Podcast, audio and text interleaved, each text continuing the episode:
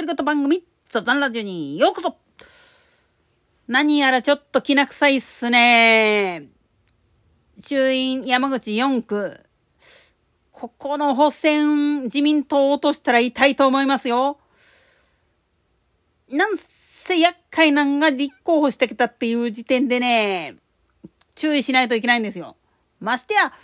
今回の奈良の知事選に関しても漁夫の利当選させてしまった原因が執行部と奈良県との間の温度差っていうのを埋められなかったっていう部分があるんですよね。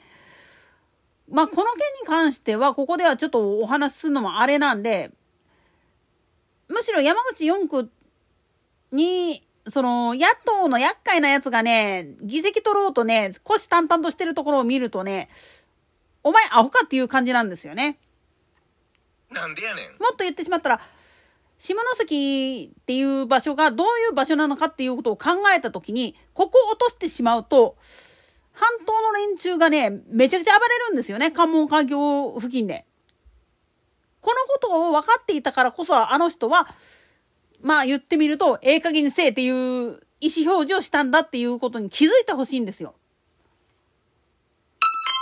で、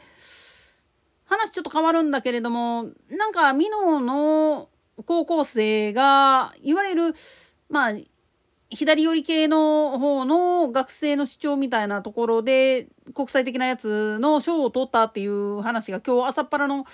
情報番組の中で紹介されてたんだけれども、その時に言ってた言葉を感じたのは、まあ、投票したくっても、まあ言ってみると、信用できる人がいない。あるいは自分たちに実感がないっていうことが原因でっていうふうなことを言ってるわけなんですよね。それはね、自分の親を見た時にわかるんですよ。親が選挙に行かなかったら子供かって結局選挙に行かなくなっちゃうんですよ。なんでやねん。で、プラスして、親が親でちょっと土地狂った世間から見た時にね、感覚があったりすると余計に引いてもうてやってらんないわっていう話になってくるんです。これはね、おいらもそういう経験があるからこそ言えるんだけれども、もっと言ってしまうと宗教絡みはよろしくないなんて言ってる人らはトンチンカンのこと言わんといてくれるっていう話なんです。なんでやねん。政治っていうのは元を正してしまうと結局のところ誰がリーダーで誰がこのまあ言ってみれば地域っていうのを束ねた上で動かしていってるのかっていうことを自覚してる人がいないと誰が上に立ったとしたって意味ないんですよね。当然これ政治だけじゃなくって組織あらゆる組織がそうなんですよ。いわゆる上層部幹部って呼ばれる人たちと底辺もう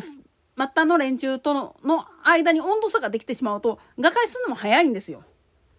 なんでやねん。だから共同の意識を持つために会合っていうのはちょくちょく行われるんだけど参加できる人とできない人っていうのができてしまうとそこで温度差ができるんです。だからまあ言ってみると地域コミュニティっていう形で連絡網というのがあったりするんですよね。特に宗教団体っていうのはここら辺のコミュニティがきちっとできてるとこっていうのは故に団結力もすごいんですよ。それで一番分かりやすいのは創価学会の動きなんです。なんで創価学会っていうのがまあ言ってみると公明党っていう政党を支持した上で活動できるかって言ったら政教一致だってよく言うけれどもそこじゃないんですよね。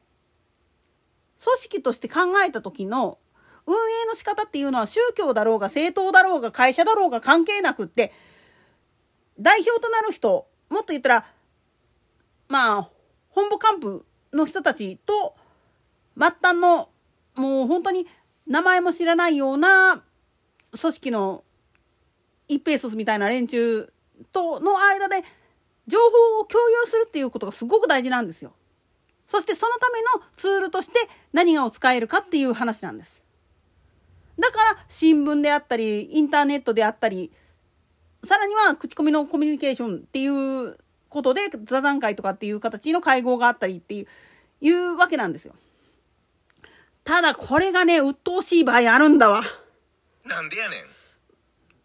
特にあの子供の頃っていうのは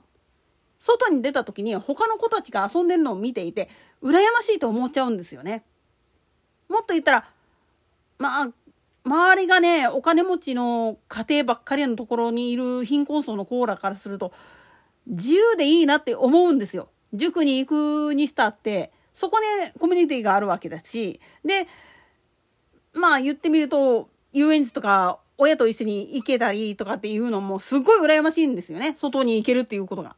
だけどお金がないから時間がないからっていう理由だけであの場所をくくりつけられちゃってんですよね地元に。そうなっちゃうと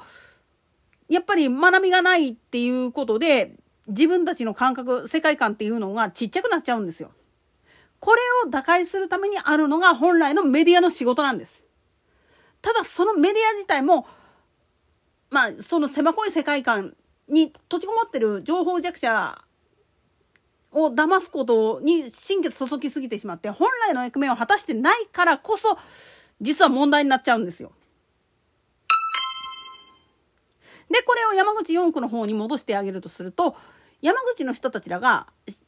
もう安倍ちゃんにすっごくもっと言ったら安倍ちゃんの一族に対してすごい信頼関係を寄せてたっていう背景にあるのは目の前のまあ言ってみれば最前線のところにある危機感っていうのがすごい強いわけなんですよ。もっと言ってしまったら岩国基地があるあるいはまあ言ってみれば下関港国際港があってで何やか言いながら半島やら大陸やらの物流とかの往来がすごく激しい。でその中にひょっこりとなんか変なもんが混じってきたっていう風になった時にそこを防ぐのは自分たち自身のまあ言ってみたら役目であるっていう風な認識を持ってる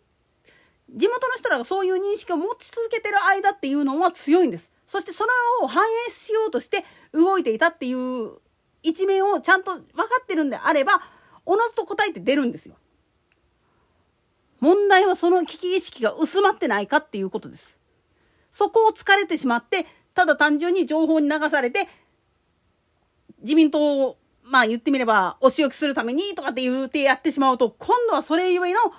ほころびっていうのができてしまうんですよね。自分たちの危機意識っていうのは政党ではなくって自分たちの単位で見る。その時に誰を信用するべきかっていうふうに判断した時におのずと見えてくるはずです。ましてや旧民主党あるいは共産党っていうところがやった政策っていうのがいかに、まあ、日本潰しのためにやってるかっていうことを考えた時ましてや東日本大震災阪神大震災の時の対応のまずさっていうのを目の当たりにしているんであれば選択肢の中にあいつら入れることっていうのはまあないんですよ。あれで選択肢を あいつらにしてること自体がもう言ってみたらしっちゃかめっちゃかなんですよね。だからいつも選挙をやるためにおいらはまあこのラジオトークも通じて言ってるのは常に自分の中に危機意識を持ちなさいよっていうふうに言ってるはずです。ツイッターでもそれはずっとつぶやいてることです。自分の中の危機意識っていうのを常にどっかに持っていることっていうのが実は本来の愛国主義でありもっと言ってしまったら自分自身を守る上で自分を守るだけじゃなくて自分の住んでる地域あるいは国そのものを守るっていう意味では一番高い意識として持っとかないといけないんです。この件に関して言ってしまうとね外国人に土地取られてどうたらこうたらって言ってるけどねそれは自分たちがまあ言ってみれば地主から土地を買う時にそのいいねで買ってあげられてるかっていうことを計算した上で物を言えよっていう話になってくるんです。まあこの話はまた後日やろうかと思います。といったところで今回はここまで。それでは次回の更新まで。ごきげんよう。